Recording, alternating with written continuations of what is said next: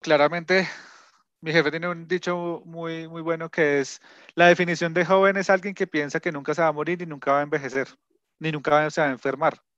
¿Sí?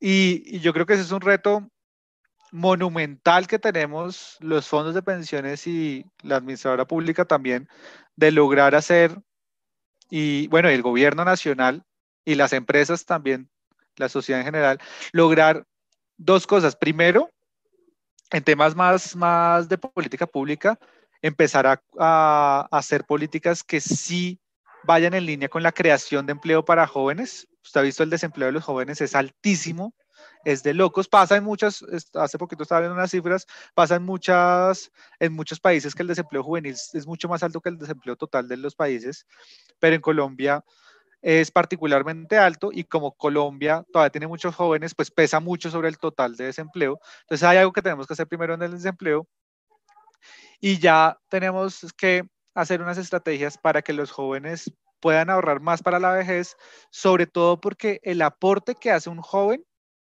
es muchísimo más importante al aporte que hace alguien faltándole un año a la edad de pensión. Y esto es por lo que hablábamos ahora de las inversiones.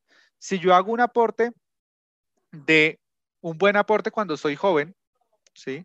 ese aporte se va a invertir y se va a reinvertir y se va a reinvertir, se va a reinvertir por muchos años. Eso es lo que se conoce como el interés compuesto, ¿sí? Entonces, como se va a reinvertir tantos años, al final de la vida ese aporte, que cuando yo era joven era un aporte, digamos, normalito, significa muchísimo en el total que yo logré ahorrar cuando llegue a la edad de pensión.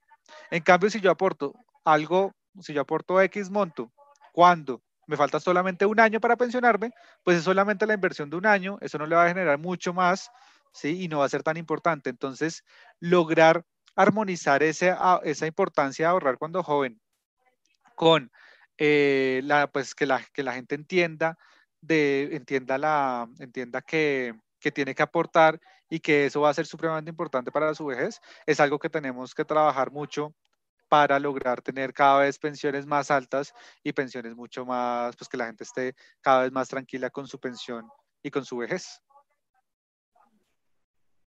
Bueno, Jorge, y ¿Y, cómo entonces, por ejemplo, empezar a generar conciencia para los jóvenes en, en este punto de, la importancia que, tiene, que, que, tienen, que tienen que ahorrar para, para su futuro? Mira, hay, hay, unos estudios que se han hecho sobre las diferentes generaciones y los niveles de ahorro. Eh, curiosamente, los millennials tienen una disposición a ahorrar mucho más alta a otras generaciones pero esa disposición a ahorrar es para usos un poco más superfluos, por decirlo de una forma. Entonces ellos tienen la concepción de ahorrar, pero ahorran para un concierto, ahorran para, para diferentes cosas, que uno lo que tiene que es lograr ver cómo esas, esos intereses que tienen que tenemos, digamos, me voy a meter ahí en la esta porque se supone que al menos por, por años y demás yo también entraría en esa categoría de millennial, eh, que tenemos nosotros esos intereses con, o sea, sabiendo que ya tienen al menos la concepción de ahorro, lograr utilizar esa concepción de ahorro para que empiecen a mirar unos plazos cada vez más altos, más grandes. Entonces, eso, se hace, pues, hay, digamos, muchos, muchos ejercicios de pedagogía que se hacen como, bueno, usted que tiene un año, no, quiero ir al concierto, pero bueno, entonces en dos años, ven, ta, ta, ta. Y ahí se le empieza a ampliar un poco el, el horizonte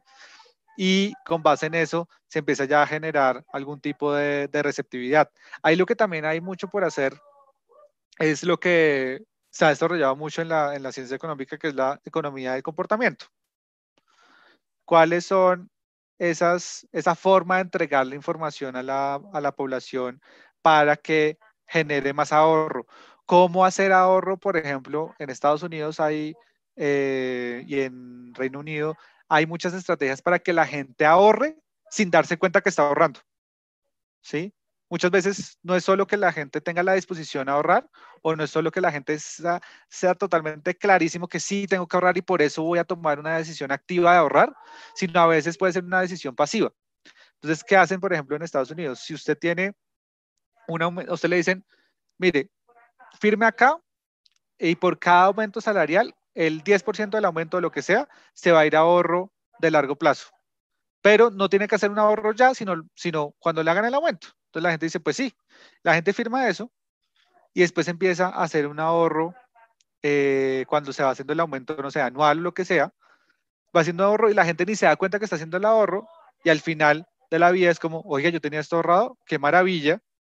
Y es una forma también de llevar a que la, a que la gente tome decisiones óptimas sin que le cueste mucho, como tomar una decisión activa de ir a la AFP a vincularse y demás, y que al final termine siendo óptimo en la medida que tiene más ahorro y tiene pues esos recursos para, para financiar la vejez. Entonces, hay mucha pedagogía, eh, innovación en estos temas de cómo hacer para que la gente eh, ahorre por eso se llama por defecto o por default y hay unos eh, temas que pues que hemos venido trabajando junto con la superfinanciera para ver si desarrollamos y otros actores para ver si desarrollamos algo en ese sentido.